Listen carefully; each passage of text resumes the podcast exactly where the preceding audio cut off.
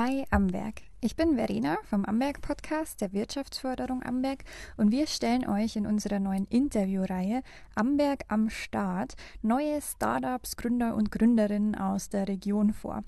Heute habe ich mich mit Christina Kosmenko von Loft Fashion getroffen. Die kennen einige von euch bestimmt schon, denn Christina hat in den letzten vier Jahren ganze vier Concept Stores für Mode und Accessoires in unserer Region eröffnet.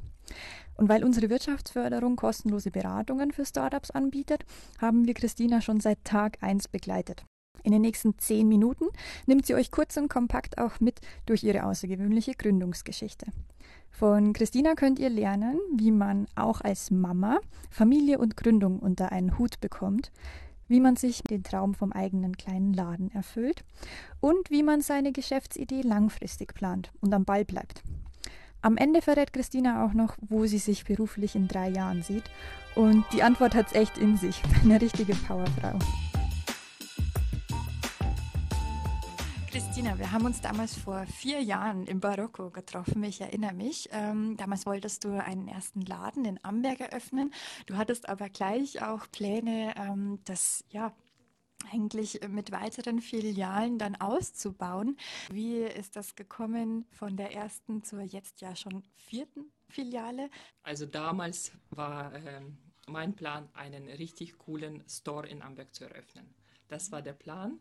Ich war sehr motiviert, ich war auch sehr ambitioniert und ich war richtig äh, voller Tatendrang. Dass wir sagen, okay, jetzt zwei Filialen in Amberg und zwei in Regensburg und äh, unbedingt eine da und da. Also das passiert wirklich oft durch Zufall auch, äh, weil da mu müssen halt viele Faktoren auch äh, passen, auch für uns passen. Die Lage muss passen, äh, auch die Stadt muss zu Loft passen.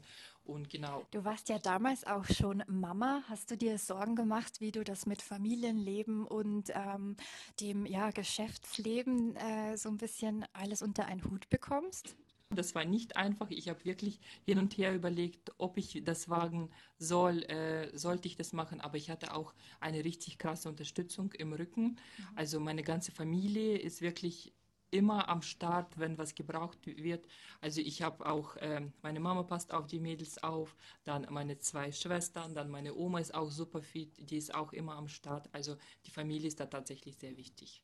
Klasse. Und wie schaut es dann tatsächlich so im Arbeitsalltag bei euch aus? Wir haben das so aufgeteilt, dass äh, mein Mann, der Nico, auch die Mädels zum Beispiel immer äh, in die Schule und in den Kindergarten bringt. Und dann habe ich auch meine Ruhe, kann mich in Ruhe fertig machen, weil diese Ruhe brauche ich.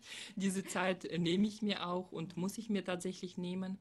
Und ja, also der übernimmt den Part mit den Mädels ähm, in der Früh und ich darf die Mädels dann auch äh, am Nachmittag einsammeln. Wie machst du das denn organisatorisch? Du hast ja sicher ein gutes Team. Wie viele Mitarbeiter sind bei euch im Love Fashion Team und wann bist du wo vor Ort? Also wir haben das, äh, mittlerweile haben wir tatsächlich viel, vier Filialen mit äh, zehn Mitarbeitern und wir machen das so, dass ich auch viel in den Läden auch selber präsent bin. Also ich versuche auch tatsächlich mein Bestes äh, und versuche auch überall immer einmal die Woche mindestens da zu sein. In Amberg bin ich tatsächlich öfters, weil da werde ich auch öfters gebraucht, auch wirklich, äh, weil ich den Laden tatsächlich mit aufgezogen habe. Und die Kunden äh, schätzen das auch sehr, dass ich auch wirklich selber im Laden stehe und auch präsent bin wenn man im Loft Fashion Team arbeitet, dann ist das ja, glaube ich, auch gar kein so klassischer Verkaufsjob, wie man ihn vielleicht aus anderen Läden oder gerade auch Filialisten kennt, sondern man ist ja teilweise auch bei uns, äh, bei euch in den Social Media Kanälen mit aktiv und auch da haben die Leute dann ja irgendwie ein Gesicht dazu. Ist das denn in gewisser Weise inzwischen schon ein Stellkriterium bei dir, dass man auch mal ab und zu ein Instagram Reel mit den neuen Looks dreht oder ähm, machst du das nur bei denen, die jetzt Lust drauf haben? Also am Anfang war das tatsächlich so, dass wir wirklich Mails genommen haben oder beziehungsweise das war auch Voraussetzung, dass die auch in den Stories präsent sind. Aber äh, mittlerweile sind wir da ganz entspannt und wir machen nur so, also die, jeder hat ja seine Qualitäten und auch seine Stärken und Schwächen und ähm, wir schätzen das auch, dass die Mails das auch mitteilen und dann nehmen wir sie auf Social Media raus. Aber wir haben auch ganz viele, die richtig Bock haben mitzumachen. Aber das ist auch schön, weil bei euch ist ja gerade dieses Zusammenspiel zwischen Online und im Vorort-Shoppen äh, eine perfekte Ergänzung. Also, dass man zu Hause schon sieht, welche neuen Looks sind reingekommen und äh, was kann ich jetzt äh, dann im Laden kaufen. Das ist ja eh ideal. Würdest du auch weiterhin sagen, dass das so in gewisser Weise euer Erfolgsrezept ist oder was, was macht Loft Fashion aus? Also absolut, das mit Social Media, das ist super wichtig und äh, wir halten absolut dran. Und ich denke, das war auch unser Sprung, warum wir wirklich in den letzten äh, drei Jahren so krass gewachsen sind. Mhm. Du bist ja selber auch äh, eigentlich vorher Influencerin schon gewesen, bevor du den ersten Laden eröffnet hast. Also warst selber schon sehr mit den Kanälen vertraut, bist da total affin, weißt, wie man coole Fotos macht, ähm, Videos, was gerade angesagt ist. Ähm, was würdest du denn vielleicht ähm, ja, Leuten empfehlen, die selber vielleicht einen Laden eröffnen möchten oder die selber einen Laden schon haben und die noch nicht so viel mit Social Media zu tun hatten? Wie können sie sich da ja reinarbeiten? Also ein paar Einsteigertipps. Auf Social Media folgt man nicht unbedingt äh, zum Beispiel äh, dem Laden, sondern auch wirklich der Person, der dahinter steht. Und das ist auch ganz wichtig, dass man selber auch als Inhaber auch präsent ist, auch sich zeigt, auch vielleicht was äh, hinter den Kulissen passiert zeigt. Wir zeigen ja auch äh, ganz viel, zum Beispiel oft, wenn so Ware reinkommt, dass wir einfach diese ganzen Kartons mal zeigen, sagen, hey Mail, schaut mal, diese, äh, das ist jetzt neu reingekommen. Genau der Faktor hat ja auch im Lockdown für euch wirklich viel ausgemacht. Also in der Corona-Zeit, das war ja auch mitten eigentlich in euren Startjahren, also wirklich keine Idealvoraussetzung für einen neuen Laden. Aber auch da war wahrscheinlich der Online-Kanal für euch die Rettung, oder? Äh, ja, haben wir über Insta ganz viel promotet. Äh, das war mir auch wichtig, dass wir das machen. Und das hat uns tatsächlich wirklich auch in der äh, Pandemie auch wirklich gerettet. Wir haben auch da weiterhin promotet, auch da weiterhin äh, Looks gezeigt, auch richtig viel verkauft, richtig viel Ware rausgefahren, weil man durfte ja nicht raus. Und das hat äh, uns, würde ich sagen, schon zum Erfolg gebracht. Mhm. Und äh, nach dem ersten Lockdown, wo wir dann die Türen der Bahnhofstraße wieder eröffnet haben, habe ich den Laden gar nicht mehr wiedererkannt. Wir hatten so viele Neu Neukunden äh, dazu gewonnen. Also das war wirklich krass.